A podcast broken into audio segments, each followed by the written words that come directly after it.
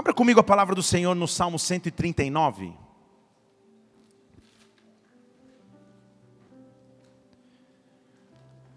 Salmo 139.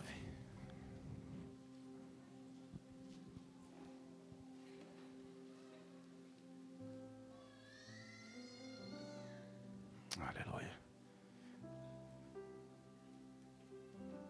Havia um outro irmão de São Paulo chamado Toninho, disse que vinha aqui. Tá, tô, não estou te vendo daqui de cima, Toninho. Você está aqui ou não?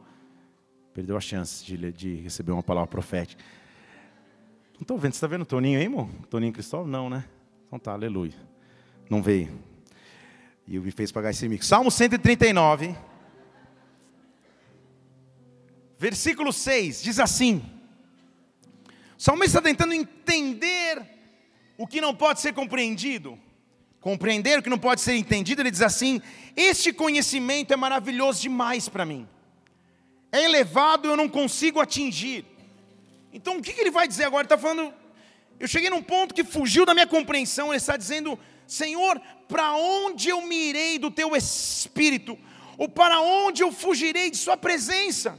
Se eu subir ao céu, o Senhor ali está. Se eu fizer no céu, é o local mais profundo. Na minha cama, o Senhor também está ali se eu tomar as asas da alva, ou seja, se eu sair voando por aí, se eu habitar lá no extremo do mar, ainda ali a tua mão me guiará e a tua destra me susterá. Deixa eu dizer de novo: a tua mão me guiará e a tua destra me susterá. A tua mão me guiará e a tua destra me susterá. Espírito Santo de Deus, nós estamos em tua casa nesta noite com um só objetivo que é de adorar adorar o teu nome, que é de engrandecer o teu nome, de que é sentirmos a tua glória, a tua presença, porque a tua glória e presença nos transformam.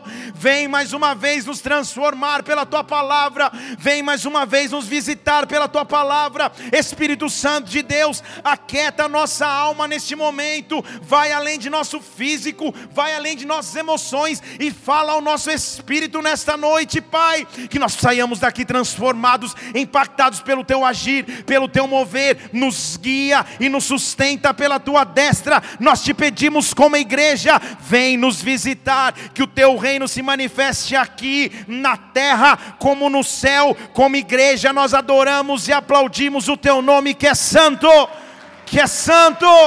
Aplauda o nome do Senhor e adore. A tua mão me guiará e a tua destra me sustentará. O salmista está tentando descrever com palavras humanas o que não pode ser descrito. Ele diz assim: não adianta eu fugir para lugar nenhum, não importa onde eu estiver, ainda ali a tua mão estará comigo para me sustentar, a tua mão estará comigo para me guiar, a tua mão estará comigo para me conduzir. Todos nós, em algum momento de nossas vidas, se não em todo o curso de nossas vidas, precisamos de direção, precisamos ser guiados.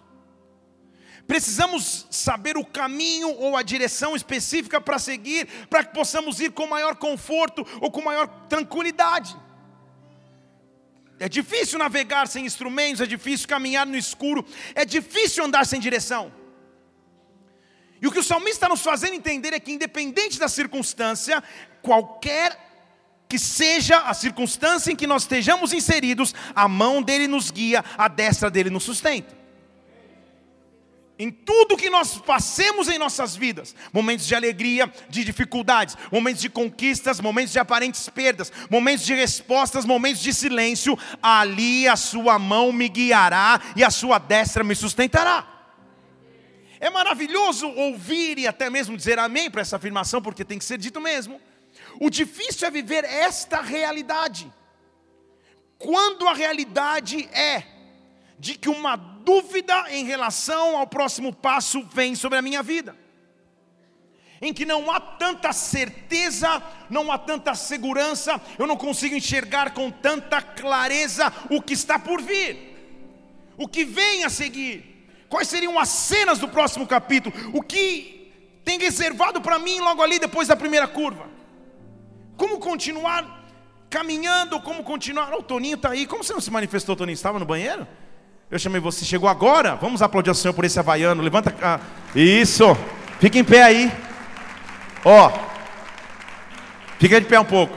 Calma, calma, Toninho, calma, não, não estraga o testemunho. Quando você estiver falando, pastor, estou triste, esperando na minha vida emocional, nada acontece, lembre-se desse homem. Deus respondeu suas orações. Fica em pé. Você se casou, olha a sua esposa, cara. Deus é maravilhoso, meu. Esse é um milagre. Glória a Deus. Quantas vezes ele, pastor, eu não sei e tal. Então, Deus foi fiel contigo, né? Glória a Deus. Seja bem-vindo, apesar de chegar nesse horário, no fuso horário de São Paulo, mas seja bem-vindo, tá? O que, que eu estou dizendo? A nuvem de Deus servia para direcionar o povo no Antigo Testamento. O teu relacionamento atual com o Waze talvez fosse o relacionamento do povo com a nuvem.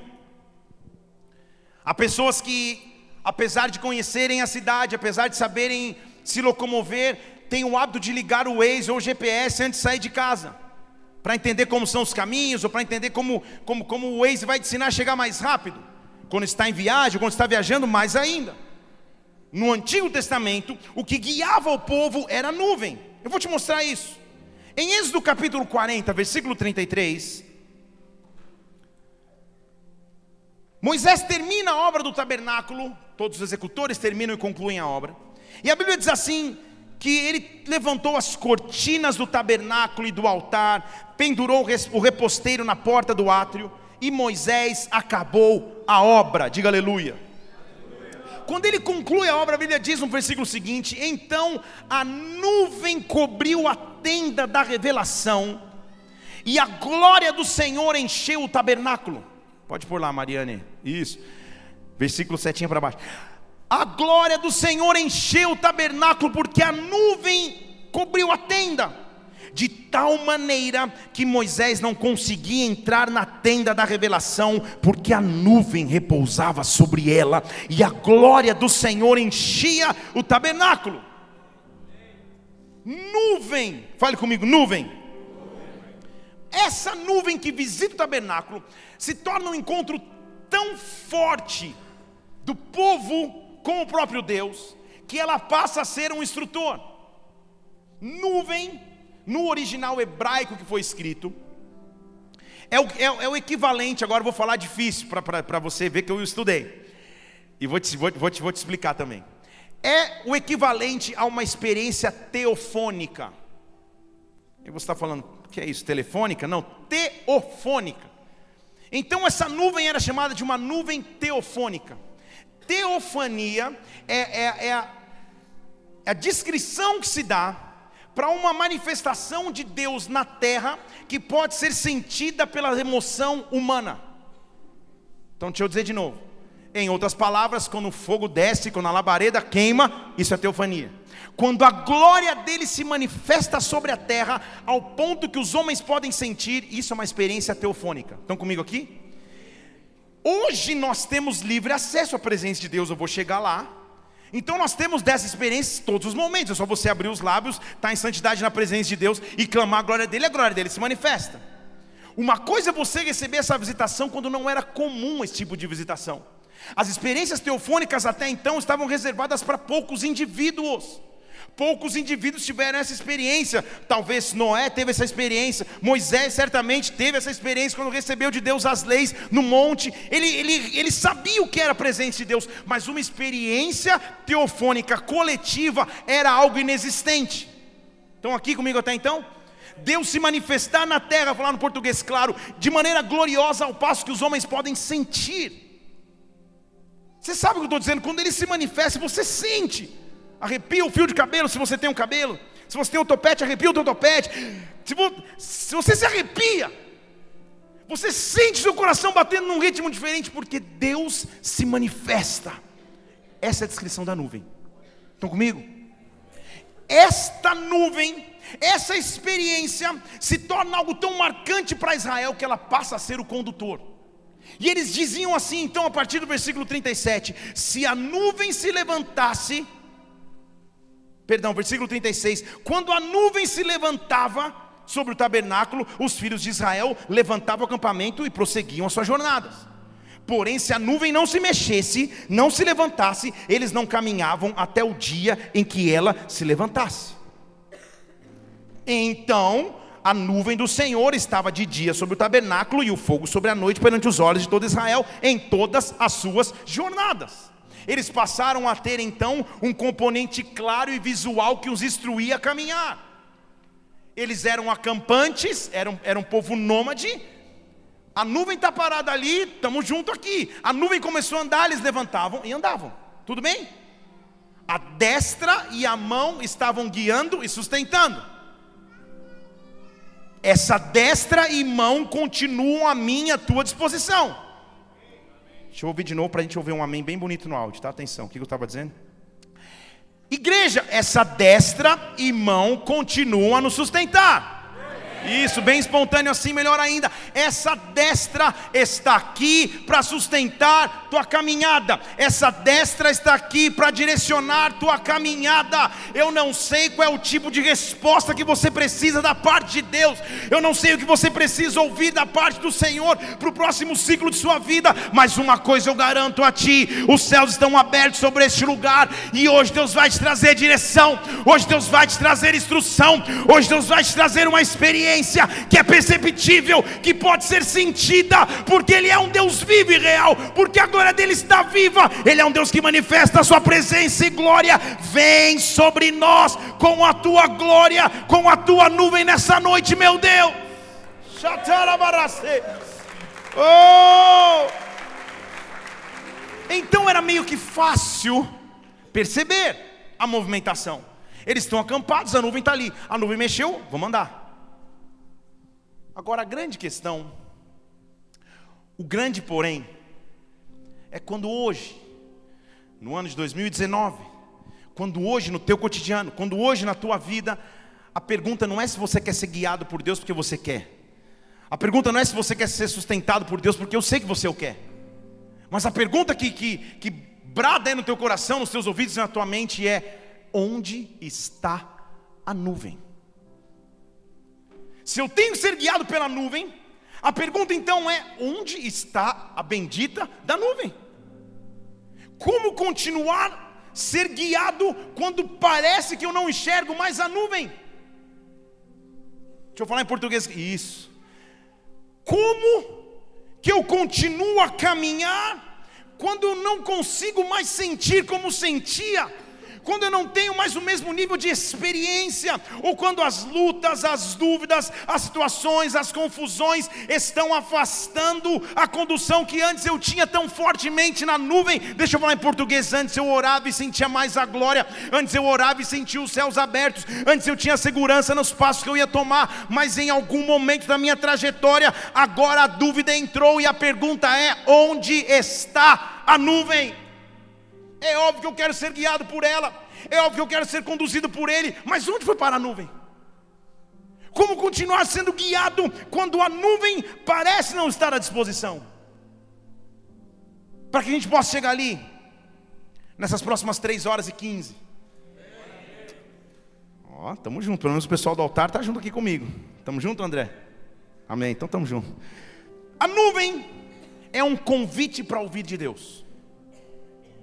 Nuvem é um convite para ouvir de Deus. Em Êxodo também, capítulo 24, começa o início da relação de Moisés com essa nuvem. Porque a Bíblia diz, no versículo 12 do capítulo 24 do livro de Êxodos, que o Senhor disse a Moisés: Moisés, sobe a mim para um monte Aí começa a tradição daqueles que sobem em monte. Só se você é subidor de monte, você sabe o que eu estou dizendo. Sobe ao monte e espera ali. Eu vou te dar as tábuas de pedra, vou te dar a lei, vou te dar os mandamentos que eu escrevi para que você ensine o povo. Perceba comigo que era um momento muito importante na vida de Moisés. O máximo que Moisés havia conduzido até então eram as ovelhas de seu sogro Jetro. Agora ele está com uma multidão de pessoas, aparentemente, ou, ou, com uma estimativa entre 2 a 3 milhões de pessoas, porque não se contavam homens, mulheres e crianças, não dá para saber a quantidade exata, mas é muita gente seguindo um homem só. E ele é óbvio que tem dúvidas de qual vai ser o próximo passo. Diz: tudo bem, se você não sabe, óbvio que eu sei, sobe ao monte, eu vou te dar a lei e eu vou te dar tudo para que você ensine o povo. Moisés se levantou com Josué, seu servo, e subiu ao monte de Deus, e disse para os anciãos, os seus líderes: Esperem aqui até que nós voltemos, e Arão e Ur vão ficar cuidando de vocês por enquanto. Se vocês tiverem alguma dúvida, cheguem para Arão e Ur. Quando Moisés subiu ao monte, olha comigo aqui, a nuvem cobriu o monte. Quem subiu primeiro, Moisés ou a nuvem? Está clara a resposta aqui. Quem subiu primeiro, Moisés ou a nuvem? Então a atitude de chamar a nuvem foi de Moisés. Estão comigo? O convite foi de Deus, a atitude foi de Moisés e a resposta foi de Deus novamente.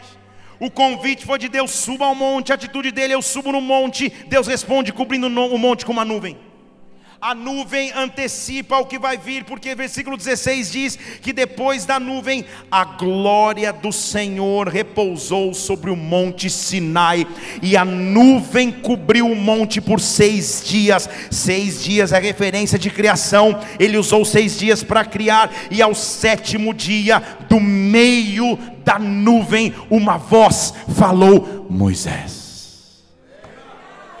Vocês estão aqui? Deus está te fazendo um convite nesta noite. Eu sei que é difícil caminhar quando você diz: Deus, onde está a nuvem? Onde está a resposta que eu preciso? Qual é a decisão que eu tenho que tomar? E eu não sei, meu Deus, eu não sei o que eu faço. Onde está a nuvem? Sabe o que Deus diz? Promova o ambiente para que a nuvem se manifeste. Promova o ambiente para que a glória se manifeste. Suba ao monte, suba a presença dEle, suba a glória dEle, porque o quando você estiver no monte, ei, eu não estou falando de maneira física. Talvez você não tenha um hábito e não precise ir no monte, e não é o local. Eu sou de uma geração, principalmente da infância e adolescência, que meus pais subiam muito ao monte, então era. Só que os que sobem monte sabem o que eu estou dizendo, já é, é, folha brilhando, é formiga piscando, é um, é um mistério, é um, é um manto sobrenatural. Você está subindo o monte, sai um cara lá de trás que acha que ele mora no monte com um pandeiro, tchá, tchá, tchá, você fala, meu Deus, se não for assalto é manto, e é manto. Você sabe o que eu estou dizendo? É legal essa experiência de monte. Mas mais do que a experiência física de monte, é a experiência espiritual de monte.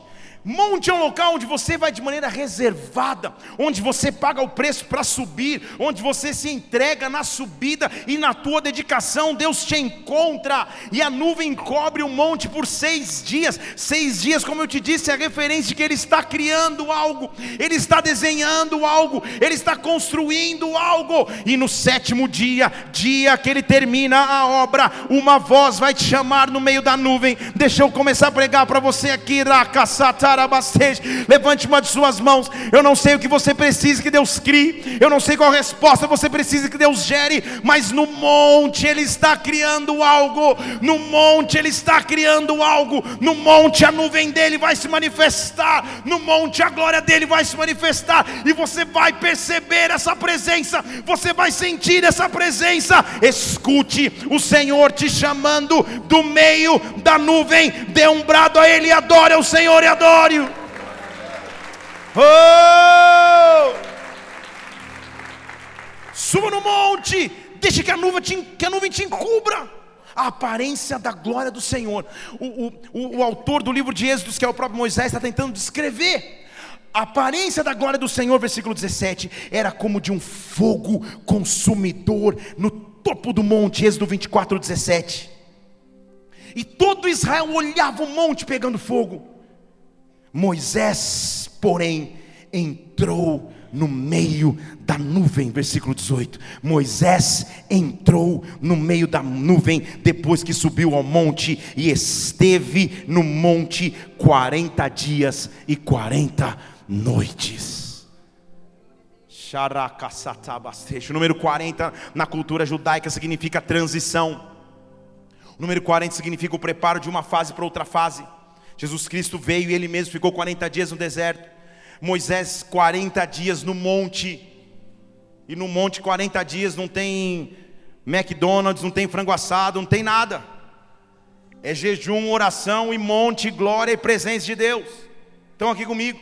É buscando a face do Senhor e no monte, no monte, na nuvem, a glória dele começa a se manifestar. O que Deus estava dizendo para Moisés é: Moisés, as respostas que você precisa para conduzir isso que é maior do que você estão no cume do monte da minha presença, estão no meio da nuvem de minha glória.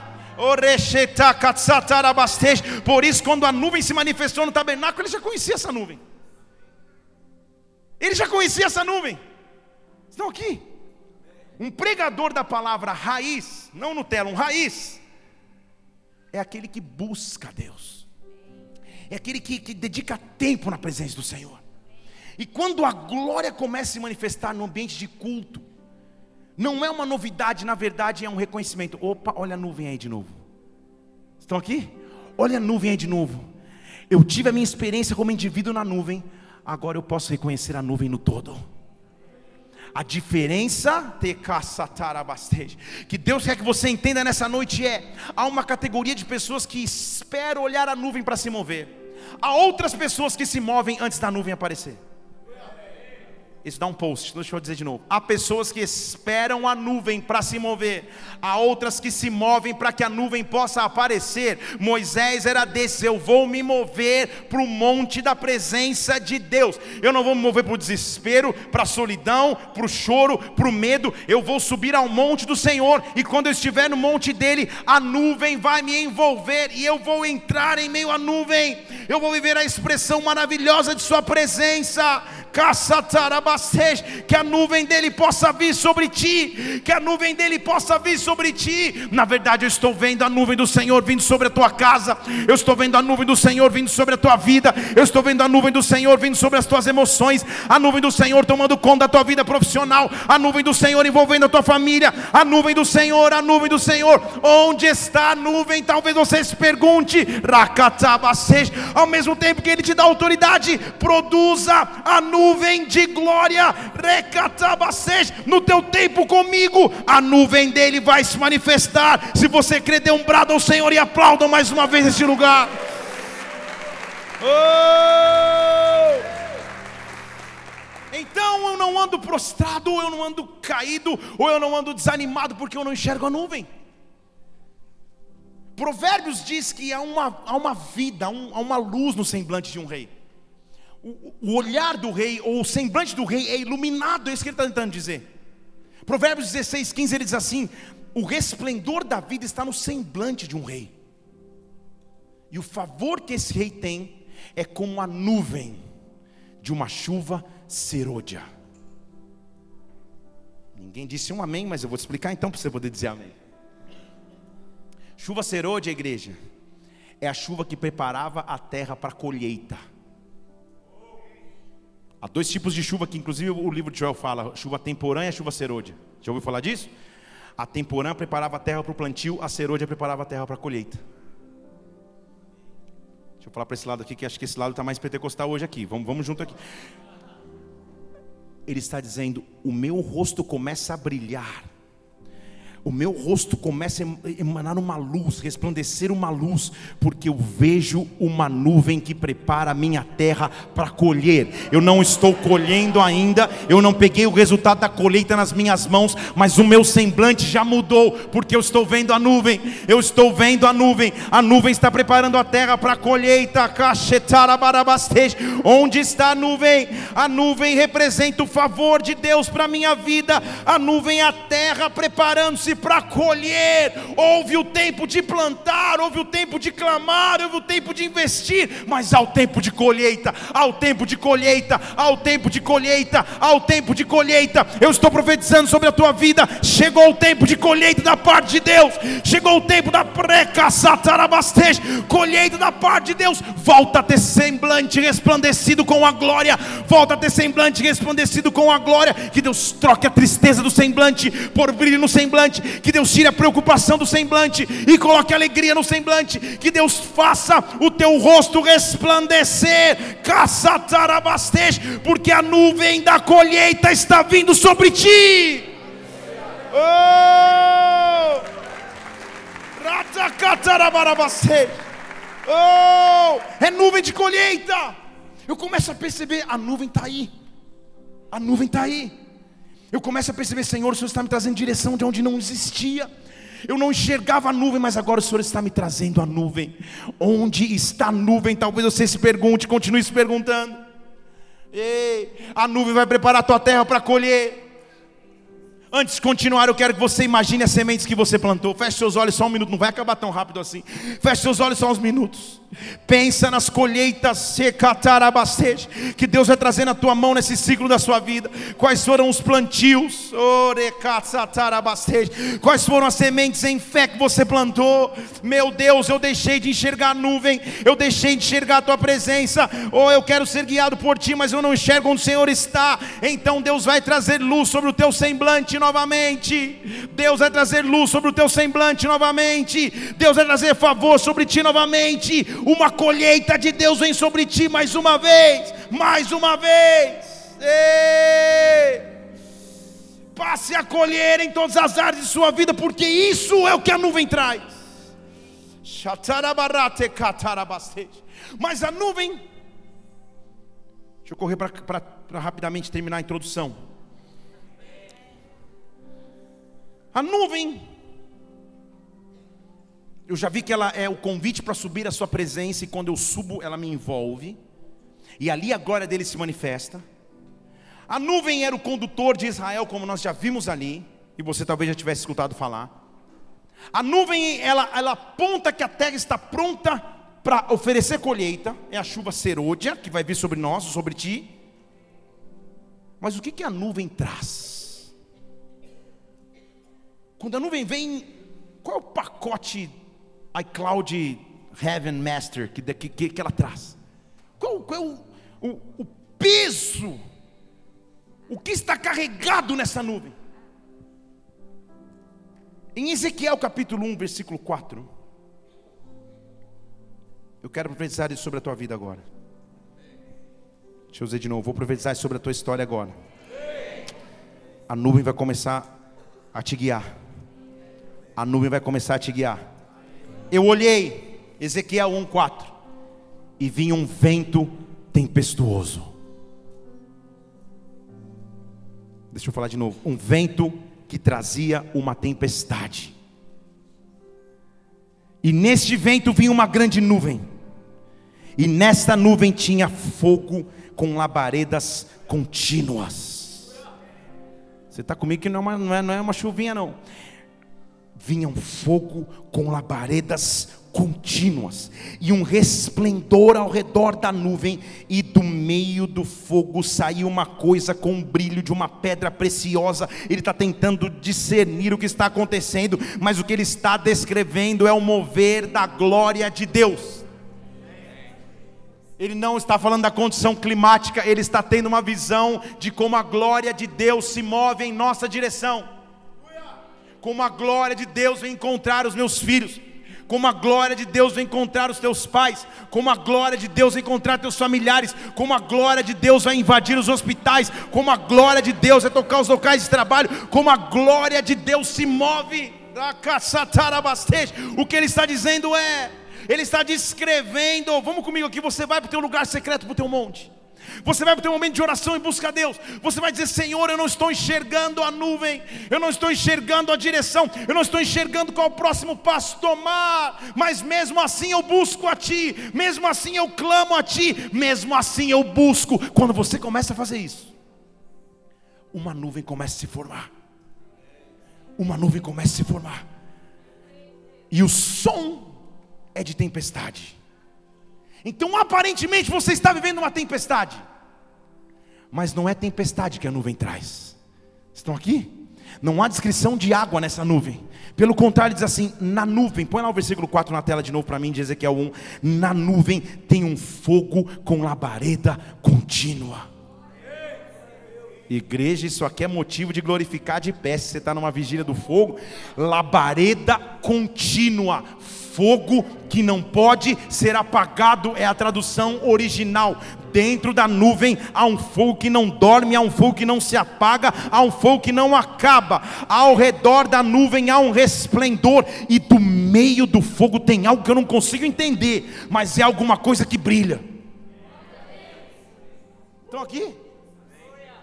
João capítulo 1, não dá tempo de ler, mas eu vou citar, diz que nós vimos a sua glória, glória como filho único do Pai. Sabe o que a Bíblia está dizendo? Quando o vento dele, impetuoso ou tempestuoso, traz uma nuvem cheia de fogo, no meio da nuvem eu consigo, consigo enxergar aquele que brilha, aquele que é a estrela da manhã, aquele que é que é o que julga a minha causa. Quando eu começo a clamar o seu nome, quando eu começo a andar mesmo sem entender, ou eu começo a produzir uma nuvem uma nuvem com fogo que não se apaga, uma nuvem com brilho que não pode ser extinguido, e no meio dessa nuvem há aquele que brilha mais que todas as coisas, que brilha acima das dúvidas, que brilha acima dos problemas, que brilha acima das enfermidades, que brilha acima das dificuldades, que brilha acima da escassez, que brilha acima da tristeza, que brilha acima da depressão.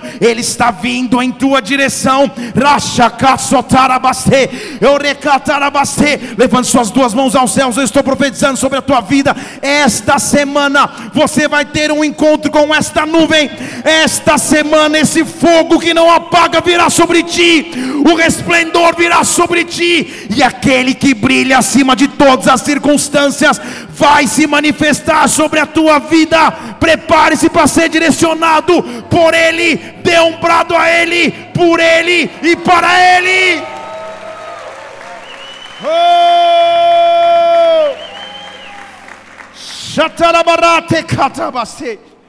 Oh, nem sempre nós vamos continuar ou, ou, ou caminhar enxergando a nuvem. Isso é para o nível beginner. O convite é caminhar apesar de não enxergar tão claramente onde a nuvem está. O teste nos discípulos ou no coração dos discípulos foi a base de um dos milagres mais conhecidos que nós temos como referência. Pela primeira vez na história, os discípulos tinham recebido uma missão de caminhar sozinhos no ministério. Jesus faz tipo um, um, um, programa de trainee, novos talentos para o ministério, e fala, discípulos, ó, vocês vão ficar um tempo agora, vocês vão de dois em dois, saiam, saiam, vocês me viram fazer durante um tempo aqui, mas enquanto eu estou aqui eu posso ensinar algumas coisas para vocês, então vamos, vamos fazer um trainee, saiam, façam um ministério por um tempo e voltem para ver o que aconteceu. Foi mais ou menos isso que aconteceu. E os discípulos vão, saem nas suas incursões ministeriais, voltam cheios de relatos para contar. E a pergunta é: é possível continuar se movendo mesmo quando a nuvem não está tão aparente? Porque em Marcos capítulo 6, versículo 30, Aí sim eu começo a palavra de hoje. Tamo junto. Os apóstolos se reuniram de volta com Jesus. Então o contexto é esse: eles saíram para ministrar de dois em dois e voltaram. E eles estão felizes contando para Jesus: Jesus, você não acredita, foi demais. Tudo que você ensinou, tudo que você nos falou, a gente fez, foi maravilhoso, foi demais. Eles estavam felizes. Jesus, que era ou alguém que não parava, enxerga o tamanho esforço dos caras, mas também o seu cansaço. E ele diz assim no próximo versículo: Vamos o seguinte então, vamos descansar. Voltaram, parabéns, vocês merecem um final de semana de férias. Venham comigo, versículo 31. Vamos para um lugar deserto, vamos descansar um pouco. Versículo 31. Vamos descansar um pouquinho. Porque a Bíblia diz que eles eram tantos ou eles ministraram tantas pessoas que eles não tinham tempo nem para comer. Fale comigo, necessidade básica. Você conhece alguém que muda de humor quando está com fome? Não olhe para ele, olhe para mim, olhe para mim. Você conhece alguém que muda de humor? Bom dia, por quê? Você sabe o que é? Alguém com fome. Você sabe. Olhe para mim, olhe para mim. Tem um esposo que olhou para a esposa, tipo, tenha misericórdia de mim. Os discípulos não tinham comido, necessidade básica. E aqui eu estou dizendo como a gente continua a se mover mesmo sem enxergar a nuvem. Eles estão com fome, eles precisam comer. Jesus olha e fala: Pô, gente, vocês estão cansados, é verdade, vem cá. Deixa eu entrar aqui no booking.com, booking.com, ou então na, na agência Pena. Deixa eu entrar aqui no site de vocês, deixa eu, ou na portal, portão 7, deixa eu entrar na agência aqui, vamos fazer uma reserva, vamos para Ilha de Comandatuba, all inclusive, tudo pago. Vamos lá, vamos ter um fim de semana de tranquilidade. Diga glória a Deus. Eles começam as férias num cruzeiro, diz o versículo 32 que eles sobem num barco e vão para o deserto descansar. Glórias a Deus. Eles não tinham tido tempo de comer. Então eles deviam estar com fome, mas cansados, indo para o descanso. Porém, contudo, entretanto, a Bíblia diz que a multidão, ao ver a movimentação de Jesus com seus discípulos, caminha de maneira mais rápida e chega antes do que eles na margem. Então, olha a, a cena: eles estão num barquinho com fome, indo descansar. Uma multidão de desesperados, enfermos, todos os endemoniados, todos os usados, você pode imaginar, vai na frente e chega antes. Estão aqui comigo? Eles estão com fome e cansados. E a pergunta é: quem está disposto a ir além, mesmo quando não enxerga a nuvem? Os discípulos tinham acabado de voltar de uma viagem ministerial cheio do fogo e da unção, e Jesus Cristo estava dando a eles o maior ensinamento que eles poderiam ter. Eles estão com fome e quando eles chegam ali, um deve ter olhado para o outro, André deve ter duvidado, Felipe era mais espiritual, falou: gente, vamos, não tem problema. Mas o fato é que eles descem dali, eles estão indo descansar e com fome, já deixei isso claro. E o versículo 34 diz que Jesus viu uma grande multidão quando ele desembarcou. E sabe o que Jesus fez? Jesus se compadeceu deles. Jesus falou assim, gente, ó, agora é o nosso break, estamos de férias, começou agora, não posso te atender, não. Eles estão com fome, eles estão cansados. Uma multidão, Jesus tem compaixão deles e Jesus começa a pregar. Porque ele enxergou que aquelas pessoas eram como ovelhas que não tinham pastor. Então, entre ir se alimentar e descansar num resort e cuidar das ovelhas que não tinham pastor, Jesus fala: Eu vou cuidar dessas ovelhas. E os discípulos estão lá junto cuidando. Só que o culto de Jesus é culto de Jesus. Estão aqui? Aqui, se eu começo a me empolgar e passar um pouco do horário, você já começa a fazer assim para mim, ó. Não é isso? Jesus estava pregando. Só que a realidade é: os discípulos estão com fome e cansados. Até que um chega para Jesus e fala: oh, esse culto não vai acabar, não. Versículo 35 fala: Jesus, faz o seguinte, já está ficando tarde, a hora já passou, Jesus é deserto aqui. Faz o seguinte, versículo 36, libera o pessoal para comer. Eles precisam comer. Quem estava com fome era o pessoal ou os próprios discípulos? Estão aqui? Os discípulos estão assim, Senhor, libera o pessoal, eles, eles, eles, é, eles precisam comer, eu estou bem eu estou cansado, quase morrendo com fome. A Bíblia diz que eu não tive tempo de comer, mas libera o pessoal para que eles possam comer. A pergunta aqui nessa noite é: quem está disposto a ir além mesmo quando não enxerga a nuvem? Porque aqueles caras, o que eles queriam era um descanso e um alimento. E eles estão lá ouvindo um culto.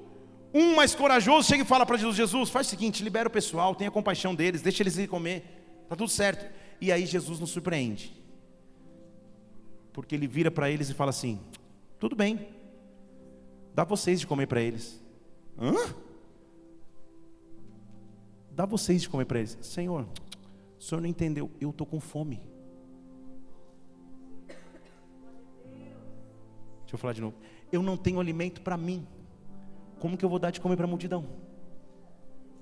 Eu não estou vendo a nuvem. Como que eu vou prosseguir? Eu não tenho a resposta. Como que eu vou caminhar? a minha fé está sendo abalada, como que eu vou avançar? Senhor, eu não tenho o que comer, como que eu vou alimentar uma multidão que está com fome? Eu imagino duas cenas, o primeiro discípulo falou, não, essa reunião foi longe demais, eu vou lá pleitear nosso tique refeição. E ele chega para Jesus, Jesus, isso é um absurdo, volta lá 36, libera o pessoal para comer, os discípulos estão lá esperando, nossa, esse é corajoso, eu vou voltar com uma solução, ele volta, então gente, a gente tinha um problema, tinha, agora temos dois. A gente não tem comida, tem que providenciar para os outros. O que, que você fez? Como assim eu fui buscar alimento e a resposta é alimente? Você não entendeu? Deixa eu falar em português aqui. Quando eu não vejo a nuvem, a resposta é avançar. Quando eu, não, quando eu precisar ouvir uma pregação, pregue. Quando eu precisar de uma oração, ore por alguém. Quando precisar de uma resposta, responda a alguém. Deus estava levando os discípulos para um outro nível de relacionamento com eles. Ele estava dizendo: vocês estão com fome, mas eu quero provar até quando vai essa fome, ou até quando vai a sua fé. É maravilhoso ir de dois em dois, fazer milagres, mas agora eu quero ver como vocês vão além, porque eu vou além. Eu estou me preparando para ir além na cruz. Eu quero saber de vocês: com fome vocês vão alimentar? Dê vocês de comer a eles. Aí eles voltam coçando a cabeça para o outro. Tipo, e agora? Agora vai começar o sobrenatural. Agora eu vou produzir a nuvem. Deixa eu dizer de novo, agora eu vou produzir a nuvem. Agora eu vou produzir a nuvem. Deixa eu falar aqui, porque discípulos, vocês não sabiam onde encontrar alimentos para vocês mesmos, mas agora, porque vocês estão indo debaixo da minha palavra, pela fé, vocês vão encontrar na multidão a solução para todos. E eles saem com olhos de radar procurando. É uma multidão, igreja. Naquela época não se contavam homens, perdão, mulheres e crianças. E os discípulos vêm olhando. Eu consigo imaginar na minha mente a figura desse menininho, gelzinho no cabelo, meio acima do peso um pouquinho, sabe aqueles fofinhos assim? Que a mãe faz a merendinha, ó, toma aqui para você, leva um pão com Nutella, um, um pão com mortadela, leva, leva. Pode ser que Jesus fale muito, leva. Estão aqui comigo? Porque naquela multidão toda tinha um menino com comida. E o discípulo chega e fala para o menino: Posso pegar emprestado? Estão aqui? Me empresta seu, seu, seu, seu alimento. E agora é o grande teste. Lembre comigo que a base do texto é que os discípulos estão com fome. E quando ele pega os cinco pães e os dois peixes na mão, a pergunta é: ele vai se auto-alimentar e resolver a sua questão, ou ele vai entregar o que ele achou? Estamos em uma geração, lá na Colômbia, que não, onde as pessoas têm chamado a glória de Deus para si, têm chamado a glória de Deus para o seu nome, para o nome de seu ministério, para o nome de sua instituição, para a placa de sua igreja, acham os peixes na multidão, e ao invés de voltarem alimento, a multidão alimentam a si mesmos. E ali estavam aqueles discípulos, e eles estavam com fome, eles estavam cansados, era digno eles comerem, era digno eles descansarem, mas Deus estava dizendo: vai além quando você não vê a nuvem, vai além quando você estiver cansado, vai além quando você precisar de alimento, porque aí você vai experimentar um milagre como você nunca experimentou na sua vida. Então lá vem aquele discípulo, ele pega, morrendo de fome, fala: Senhor, está aqui. E eles ainda tentam dar uma, uma uma engrupida assim, tanto, Senhor, isso aqui, o que seria isso para tantos? Tipo, vamos comer nós mesmos aqui, vamos, vamos resolver. Eu tenho cinco pães e dois peixes. Eu tenho cinco pães e dois peixes. Eu tenho alguma coisa para começar. Eu tenho alguma coisa para começar. Quando Deus traz uma nuvem, a nuvem nunca precisa ser grande. De acordo com a história de Elias, a nuvem precisa ser do tamanho da mão de um homem. Se eu tiver alguma coisa para começar, já é um indício que a nuvem de Deus vai se mover. São cinco pães e dois peixes, e está sentado cinco mil homens. Dá a você de comer. Eu tenho cinco pães e dois peixes. Então o Senhor falou: Senta todo mundo, nós vamos comer. E ele se levanta. Você conhece a história? Eles se reclinaram, versículo 40, em grupos de 100, em grupos de 50. Eu vou ser redundante aqui para você não esquecer isso. Os discípulos estão com fome, eles ainda não comeram. E eles estão entregando o alimento para Jesus. Jesus fala: senta todo mundo, divide em grupos. Pai, obrigado por esse alimento, Senhor. Sabe aquela oração do alimento que você não acaba? Oh Deus, eu sei que eu podia, tal. E ele começa a falar com o Pai, e ele começa a dividir. Ele olha, e aí para mim começa a pregação e o ensinamento de Jesus, porque ele multiplica pães e peixes, e ele dá para os seus discípulos, para comerem, aleluia, glória a Deus? Não, para servirem. Então aqui, Com fome, eu achei o alimento na multidão entreguei para Cristo. Peguei o alimento e quando eu achei que eu ia comer, agora é que eu vou entregar para todo mundo. No fundo do meu pensamento é: será que vai sobrar pelo menos uma lasca? Estão aqui? Será que vai sobrar pelo menos uma pequena porção? Porque ele está me pedindo para entregar sem dizer que vai sobrar. Deixa eu falar para esse lado aqui, para esse lado, agora acho que eles pentecostalizaram nesse momento. Quando eu não vejo a nuvem, quando eu aparentemente não tenho a direção, o convite é para caminhar pela fé, é para caminhar pela fé, é para caminhar pela fé. A pergunta é: eu vou te dar o gabarito antes, a resposta 12. Quantos são os discípulos? Quantos são os discípulos? Então lá estão eles, agora eles estão distribuindo, diz o versículo 41. Ele ergueu os olhos para o céu, abençoou, partiu os pães e peixes, deu para cada discípulo servir a multidão e também repartiu os peixes por todo o mundo. Todos comeram e se fartaram, aleluia. Mas e os discípulos? Quantos são os discípulos? Quantos são os discípulos? Em seguida, recolheram doze cestos cheios de pedaços de pão e de peixe.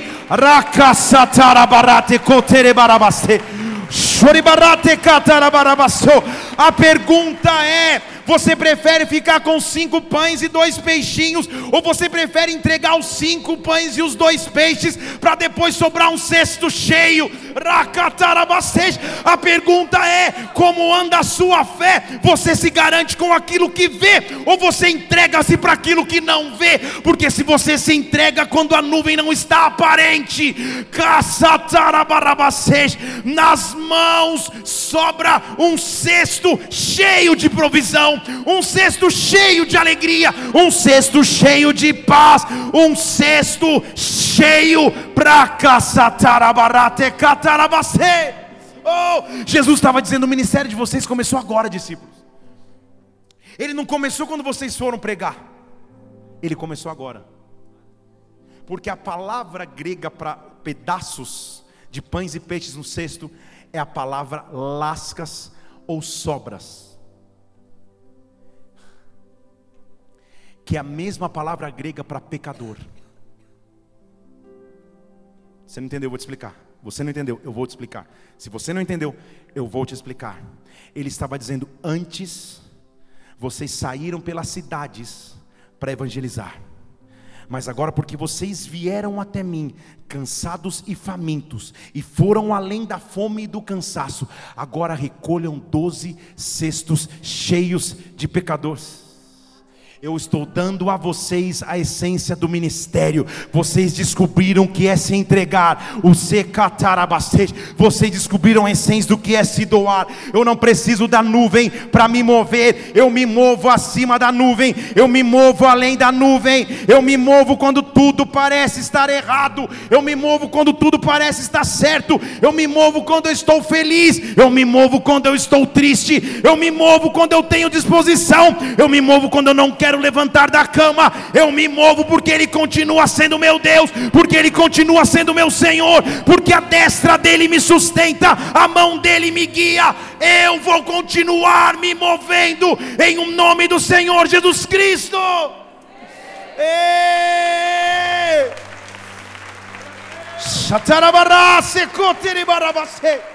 Oh, Jesus fez o teste para saber se os discípulos estariam preparados para talvez o, o, diálogo mais importante, ou a conversa mais importante que ele teve com seus discípulos.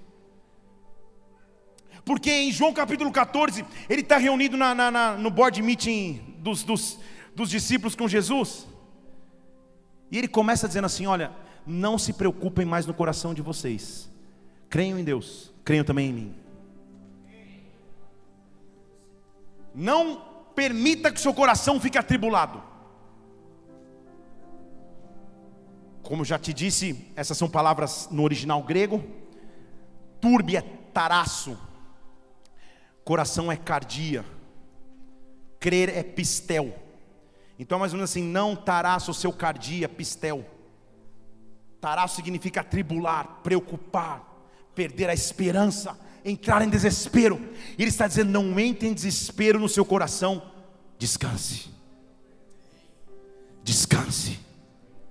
Ele está dizendo: na casa do meu pai tem muitas moradas. Se não fosse assim, eu não teria dito que eu vou preparar o lugar. Ele está preparando o cenário para dizer: vocês hoje estão comigo, amanhã talvez não estejam mais. E se eu for e eu vou, eu vou preparar a vocês um lugar, mas eu vou vir outra vez, e eu vou tomar vocês para mim mesmo, para que aonde eu estiver, vocês também possam estar. Estão aqui? Ele está anunciando que a nuvem, Jesus Cristo, vai embora. Eles não vão mais ver a nuvem. Mas ele está dizendo, apesar de não verem, pistel. Pensa nessa palavra, sua esposa discutindo com você, você fala, pistel, não tente, não sei se vai dar certo. Descanse. Descanse. Pistel, descanse. Você não vai me ver, mas descanse. Não é porque você não me vê que eu não estou trabalhando e preparando um lugar. Não é porque você não me vê que eu não estou agindo. Não é porque a resposta não está tão clara. Não é porque a nuvem não está visível que eu ali não estou. Onde está a nuvem? Talvez você se pergunte. Ele diz assim: calma, descanse. Aí ele fala assim: vocês sabem o caminho. Versículo 4. Ele diz assim: vocês sabem o caminho. Vocês conhecem o caminho. Vocês sabem o caminho. Vocês conhecem o caminho. Glória a Deus que sempre tem um Tomé. Porque o Tomé é aquele que tem coragem de dizer assim: ei, ei, não, não, vem, não vem com essa de sair assim sem explicar. Que caminho? Tipo, não estou entendendo nada. Que caminho é esse? Como que o, que o senhor vai e a gente não sabe o caminho? Estão comigo? Tomé tem a ousadia de perguntar: olha, não está interessante esse negócio de andar pela fé, não. Não está interessante esse negócio de andar sem crer, de, sem crer não, sem ver e só crer. Não está interessante encaminhar só com a nuvem. Que caminho é esse? Como assim? Aí Jesus, sabe checkmate? Ele fala: Tomé, Tomé. Tá bom, vou explicar. Eu sou o caminho. Eu sou a verdade. Eu sou a vida. Ninguém vem ao Pai a não ser através de mim. Eu sou o caminho, eu sou a verdade, eu sou a vida. Não há para chegar ao Pai se não for através de mim. O que ele estava dizendo é: quando tudo parecer sem direção, a resposta é Jesus. Quando tudo estiver dando certo, a resposta é Jesus. Quando tudo estiver dando errado, Jesus. Quando eu enxergar o caminho, Jesus. Quando eu não enxergar o caminho, Jesus. Ele é a nuvem que eu preciso. Tudo que eu preciso é clamar o nome de Jesus, porque um de seus nomes é Emanuel, o Deus que está comigo. Ele está comigo todos os dias até a consumação dos séculos. Ei! Se vocês me conhecerem, vocês conheceriam o meu Pai. E agora vocês já o conhecem porque vocês já viram. Eu sou, eu sou eu, eu sou eu, ele está dizendo. Aí, tinha um discípulo muito espiritual, mas nessa ele deu um fora. Ele falou assim, versículo 8: Disse-lhe Felipe: Senhor, só nos dá um sinal então. Só nos mostra o Pai, já basta. Sabe quando, quando, quando você quer que Deus dê um sinal que Ele é Deus? Que Ele volte a provar para você que Ele já é Deus? Já, já viveu isso? Senhor, só dá um sinal. Senhor, amanhã eu preciso tirar meu extrato, tem que ter 100 mil, Pai. É só isso que eu peço, só isso nos basta. Sabe, sabe quando você pede, não é isso também, né? Mas se for, aleluia, lembrai-vos de mim. E sabe quando você quer que Deus prove ser Deus? Ele já disse, ele já prometeu, ele já respondeu, ele já agiu. Mas você, ele estava ele dizendo assim: Senhor, faz o seguinte, então só mostra o Pai, já nos basta. Aí Jesus fala: Felipe, como assim, cara? Há tanto tempo que eu estou contigo e você não me conhece, Felipe. Pai, pediu? Há quanto tempo eu caminho contigo, você não me conhece? Se você me viu, você já viu o Pai. Como você está me pedindo para te mostrar o Pai? Sabe o que Deus está dizendo? Há quanto tempo você caminha comigo? Será que eu já não te provei que eu sou Deus? Será que eu já não respondi as suas orações uma vez na sua vida? Será que eu já não provei que eu sou o Deus da provisão? Que eu sou o Deus da intervenção? Que eu sou o Deus que cuida dos, dos, dos teus detalhes? Porque a preocupação está batendo no teu coração? Porque a angústia está batendo no teu ser? Porque a paz está tentando ir embora? Você já me conhece, eu sou o teu Deus, eu vou continuar te guiando, eu vou continuar te sustentando. Onde está a nuvem? A nuvem sou eu, diz o Senhor, a nuvem é a minha presença, diz o Senhor. Oh! E ele diz assim: se você não crê que eu estou no Pai, que o Pai está em mim, a palavra que eu não digo, eu não digo por mim mesmo, mas é o Pai que está em mim, é Ele que faz tudo. Então creia que eu estou no Pai, que o Pai está em mim, creia pelo menos por causa das obras, veja os milagres que eu já fiz. Agora, se você crê em mim, ele está respondendo para Filipe: se você crê em mim, você não vai fazer só as obras que eu faço, estou no versículo 12 já. Se você crer em mim, você vai fará obras maiores dasquelas que eu fiz, porque eu vou estar no Pai, mas a nuvem vai continuar na terra. Eu vou estar no Pai, mas a nuvem vai continuar na terra. Se você crê nele, eu estou diante de um povo que crê no Senhor, eu estou diante de um povo que crê em Deus, então você está habilitado para este versículo: obras maiores do que ele fez. Se ele curou, você pode curar. Se ele ressuscitou, você pode ressuscitar. Se ele libertou, você pode ser usado para libertar. Só há uma fórmula. Ele diz: tudo que você pedir no meu nome, eu vou fazer, porque daí o Pai vai ser glorificado no Filho. Estão comigo? Quando você pede a Jesus, Ele faz para que o Pai receba a glória. Se você pede a Ele, Ele faz. Se você pede no nome dEle, Ele faz. Versículo 14: Se você me pedir alguma coisa em meu nome, eu a farei. Se você me pedir alguma coisa em meu nome, eu a farei. Faz só uma coisa, pelo amor de Deus, que sou eu mesmo, Ele está dizendo: se você me ama, guarda os meus mandamentos, para que você tenha autoridade para abrir os lábios e clamar o meu nome. Guarda os meus mandamentos, guarda os meus mandamentos, guarda os meus mandamentos. Tomé de Vinda está pensando, qual que foi a resposta da pergunta? Estou tentando, tentando entender, porque devia estar alguém com dúvida ali que ele fala assim: Mas fiquem tranquilos, versículo 16. Eu vou rogar ao Pai, e Ele vai dar a vocês um ajudador, e esse ajudador vai ficar com vocês para sempre. Para sempre. Ajudador, a palavra grega paráclitos, que significa uma testemunha, uma testemunha viva, ocular, real. Tomé devia estar em dúvida ainda, ele diz: Não, vocês não estão entendendo. A saber, vírgula o Espírito da verdade, que o mundo não pode receber, porque não vê nem o conhece, mas vocês conhecem, ele habita convosco e estará, estará em vós. Eu não vos deixarei órfãos, mas eu voltarei para vós. Ainda um pouco o mundo não me verá mais, mas vocês vão me ver, porque eu vivo, vocês vão viver. O Espírito Santo é a nuvem que eu preciso, o Espírito Santo é a nuvem que me instrui a caminhar. Há uma presença que eu posso sentir, há uma presença que o inimigo quer roubar. Quantas vezes as dúvidas, os medos, as tristezas, os vazios da própria vida, a emoção afligida rouba a presença do Espírito.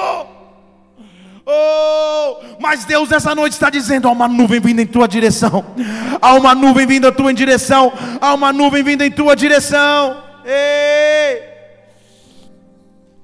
Tudo que ele diz é continua, continua, a nuvem vai se manifestar, continua. Ei! Jesus vai e morre na cruz, volta da cruz, ressuscita e está com seus discípulos. Em Atos capítulo 1, versículo 6, eles estão tendo seus últimos momentos. E a Bíblia diz assim que eles estão reunidos ali. E alguém pergunta para ele, Senhor, esse é o tempo que o Senhor vai restaurar Israel? E Jesus fala: Olha, não compete a ninguém saber os tempos de nada. Não cabe a vocês essa pergunta. Isso aí está na autoridade do Pai. Mas, uma coisa eu posso dizer a vocês: vocês vão receber poder o Espírito Santo vai descer sobre vocês. E vocês vão ser minhas testemunhas em Jerusalém, Jerusalém, não, Jerusalém, Judeia, Samaria e nos confins da terra. O Espírito Santo vai se manifestar. A nuvem vai estar sobre vocês. Tendo dito ele essas coisas, Chegou um Uber Fire e ele foi levado para o céu. Estão aqui? E enquanto eles olhavam, o que, que recebeu Jesus Cristo no céu? O que, que recebeu Jesus Cristo no céu? Uma nuvem. Uma nuvem. Você não entendeu? Uma nuvem. Uma nuvem o recebeu. A mesma nuvem que abraçou o Sinai, agora está abraçando Jesus Cristo. E os apóstolos e os discípulos estão olhando. Tipo, será que ele vai dar um bi? Será que ele vai voltar a fazer a finaleira? Que aí? Enquanto eles estão olhando para a nuvem, chegam dois anjos do lado dele e falam assim: Tudo bem, gente? Versículo 10. Enquanto ele subia, apareceram dois varões vestidos de branco. E falaram assim: Tudo bem, homens galileus? Por que vocês ainda estão olhando para cima? Esse Jesus que subiu vai voltar. Agora continuem vocês. Vocês estão aqui? Agora continuem vocês continuem vocês. Os discípulos saem dali e sabe para onde eles vão? Versículo 12 diz que eles vão para Jerusalém. Sabe para que lugar eles vão para Jerusalém? Para o cenáculo onde o Espírito Santo iria se manifestar, onde a glória dele iria se manifestar, onde a nuvem iria se manifestar mais uma vez. Ei, catarabarate, catarabaste. Oh, eu vou te mostrar o que é a nuvem. Jesus Cristo, ao subir ao céu, foi recebido por uma Sabe como eu penso em uma nuvem, igreja? A nuvem é tipo uma arquibancada celestial. Pastor, não entendi. Vou te explicar. Hebreus, capítulo 12, versículo 1.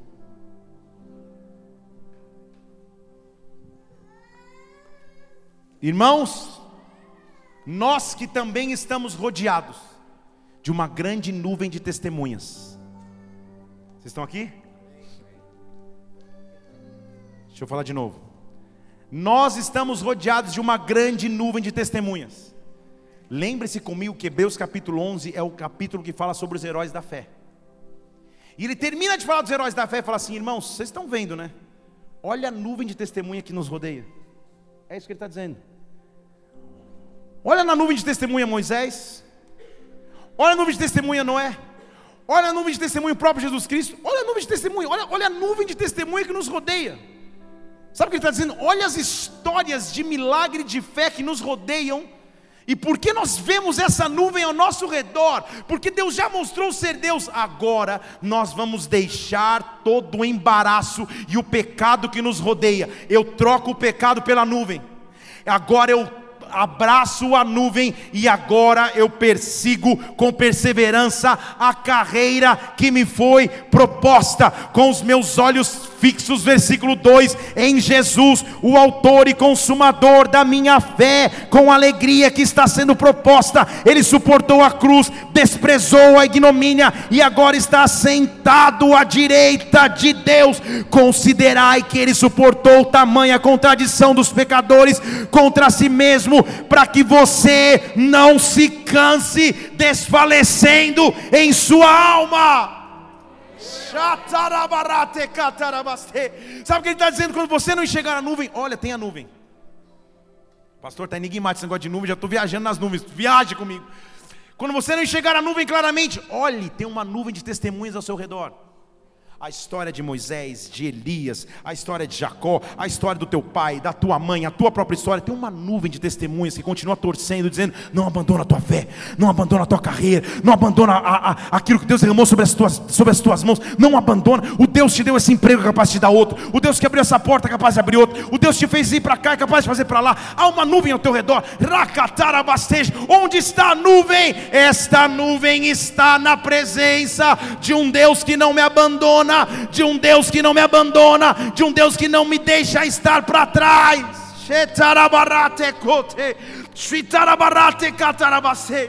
Oh! Então tudo que eu preciso é me apresentar para ser batizado.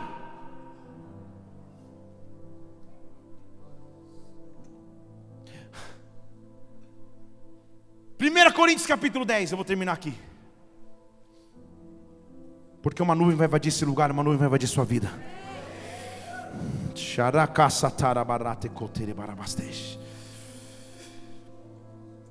Irmãos, não ignorem algo. Paulo está dizendo. Nossos antepassados estiveram debaixo da nuvem e todos passaram pelo mar. Estão comigo? Então o mar é uma referência clara de milagre, o mar que Deus abriu, mas ele está incluindo a nuvem no relatório. Ele está dizendo assim: nossos antepassados estiveram debaixo da nuvem. Agora presta atenção comigo aqui, versículo 2. E na nuvem e no mar todos foram batizados. Estão aqui? Na nuvem e no mar todos foram batizados em Moisés. É Paulo que está dizendo, não sei eu que estou inventando doutrina. Na nuvem e no mar todos foram batizados em Moisés. O que, que ele está dizendo?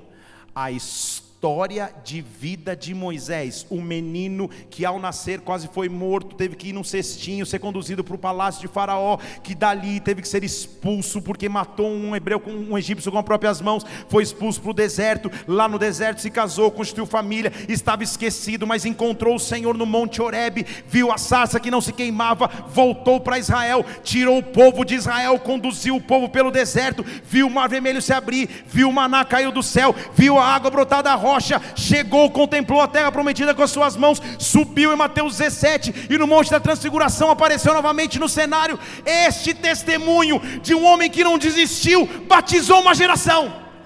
É isso que Paulo está dizendo quando eu não desisto, quando eu continuo caminhando, eu batizo as pessoas com a minha nuvem. Você não entendeu? Vai alguém virar para você e falar assim: meu irmão, com tamanha dificuldade que você enfrentou já na tua vida, ou com as dificuldades que o teu casamento passou, que a tua carreira passou, teu ministério enfrentou, você não parou, você continuou. Isso está edificando a minha fé. Ele está sendo batizado na tua nuvem, ele está sendo batizado na tua nuvem, ele está sendo batizado na tua história. Quando eu não desisto, a nuvem me batiza e a minha história edifica outros. Todos foram batizados em Moisés, por quê? Porque todos comeram do mesmo alimento espiritual.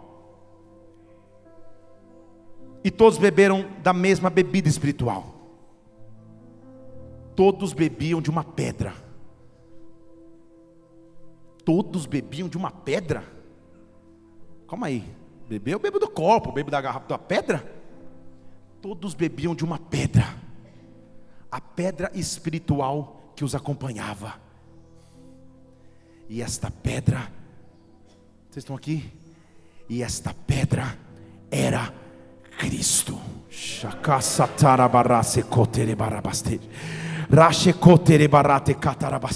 Não dá tempo de prosseguir aqui, mas eu vou prosseguir só mais um segundo quando Moisés é instruído a ver pela fé e falar com a pedra para que a pedra jogasse água, sabe o que Moisés faz? Ele bate na pedra, ele fere a pedra e a pedra começa a produzir água. Na cruz, a humanidade feriu a pedra na cruz a humanidade que antes deveria viver só do verbo, só da palavra, só da autoridade, só do domínio, teve que ferir a pedra para que a pedra pudesse produzir, mas a pedra que os edificadores rejeitaram, ela passou a ser a pedra principal da minha vida. O que eu quero dizer a você é, meu irmão e irmã, quando eu não vejo a nuvem, quando eu não vejo o caminho tão claro, há uma pedra me alimentando de maneira espiritual. Há uma rocha que firma os meus passos, há uma presença que me impulsiona a caminhar nesta noite. Se prepare, porque uma nuvem virá sobre ti. Uma nuvem virá sobre ti. Oh! Que nuvem é essa, pastor? Que nuvem é essa que virá sobre mim? E por que, que ele foi recebido nas nuvens?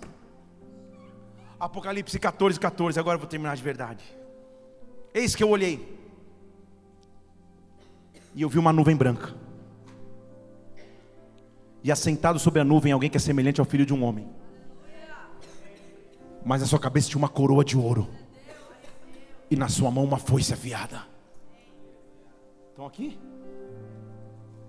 Eis que eu olhei, tinha um, um, um, alguém sentado na nuvem, ele parecia um filho de homem, mas ele estava com uma coroa na cabeça. e na sua mão tinha uma foice. Eu quero te mostrar o que acontece quando a nuvem se manifesta. Estão aqui? Foice? Por que foice? Porque a Bíblia diz no versículo 15: E o anjo saiu do santuário e clamou com grande voz aquele que estava sentado na nuvem. E o anjo grita para aquele que está sentado na nuvem, que você sabe quem é. E ele grita assim: Oh, você que está na nuvem, pode lançar a foice para a colheita, porque chegou a hora de colher, a terra já está madura. Chegou a hora da colheita, a terra já preparou os seus frutos, a terra já preparou os seus frutos. Levante suas duas mãos aos céus aqui. Aquele que tomou autoridade para sentar sobre a nuvem, aquele que tomou autoridade para manifestar a sua glória, há uma foice em suas mãos, e nessa noite lança a foice, porque chegou a hora de colher a seara já amadureceu. Deus viu a entrega, Deus viu a busca, Deus viu o clamor. Se prepare, meu irmão, porque a nuvem dele vai vir sobre ti. A nuvem dele vai vir sobre ti. Onde você precisa ver a nuvem? Onde está a nuvem? Oh, eu vejo a nuvem e entro nela. Fique em pé no seu lugar, levante suas duas mãos e adore. Oh! Eu quero ver tua glória, como viu Moisés. Oh! Relances de luz. Vem com tua glória sobre nós, Deus sons de trovão. Mas eu não tenho medo.